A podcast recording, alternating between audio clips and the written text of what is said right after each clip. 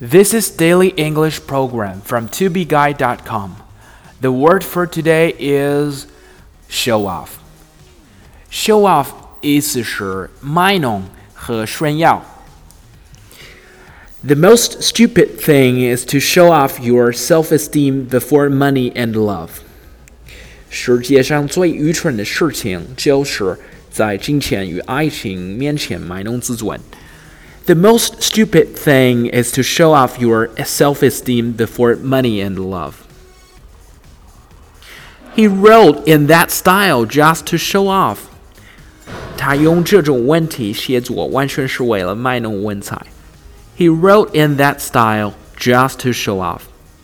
I don't like people who always like to show off. So what about you guys?